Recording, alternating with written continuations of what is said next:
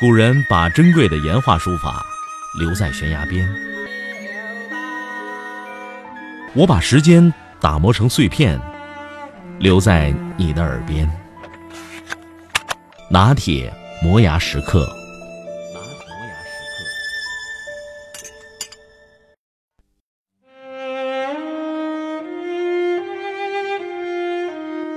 我外婆去世的早，我外公一直是个孤老头。他是个农民，唯一的生活来源就是我母亲提供的每月八块钱人民币。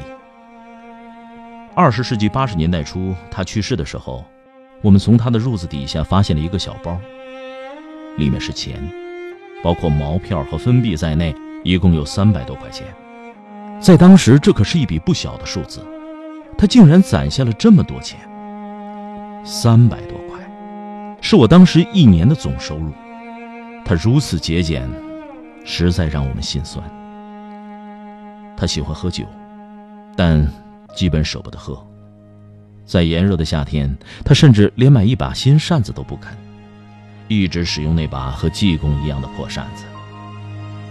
扇的时候动静挺大，估计风力不大。外公留下来的三百多块钱遗产，母亲一直舍不得动它，专门存在了一张存折上。似乎只成了一个永久的纪念。到今天，它的价值如何呢？三百元，可以买什么东西呢？能买二十斤猪肉、一百斤盐、三罐液化气，给汽车加一次油。哦不不不不，我这样计算实在有点奇异。三百元，并不是能买上述所有的东西，而是只能购买其中的一样。如果买了二十斤猪肉，那就不能够买其他的了。二十斤猪肉是外公一辈子的积蓄啊！要是外公趁他还活着的时候就把这个钱花了，他可以做什么呢？如果不是天天抽一包好烟或者喝一瓶好酒的话，至少他可以买一只名牌的瑞士表戴在自己的手腕上，然后挽起袖子，整天在街上晃荡，引来街坊邻居羡慕的眼光。祖父留下的遗产。那就可观多了。他在二十世纪的最后一年撒手人寰，留下来的钱在当时可以买一套中小户型的房子了。同样是出于珍惜和敬重，他的钱存在银行里，至今未动。可是今天，这些钱就只够买一个卫生间了。关于遗产的惨痛教训让我反思：我们该怎么花我们的钱？把它赤裸裸地留给子女，其实子女根本派不上用场，只是作为一个抽象的数字放在存折上，随着时间的推移，成为日渐廉价的怀念。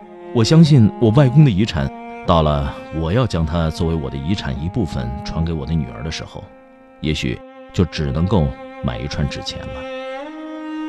投资啊，有人这样教导我。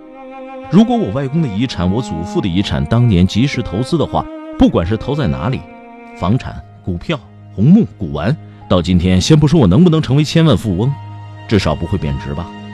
至少对得起将它省吃俭用积攒起来的外公和祖父吧？好吧，那么亡羊补牢，为时未晚，我现在就把外公和祖父的遗产从银行里取出来进行投资。不过问题紧接着就来了。投到哪里？股票、房地产、古玩，敢吗？不怕像投河一样壮烈牺牲吗？如果扑通一声投下去，转眼没了，那我对得起祖宗吗？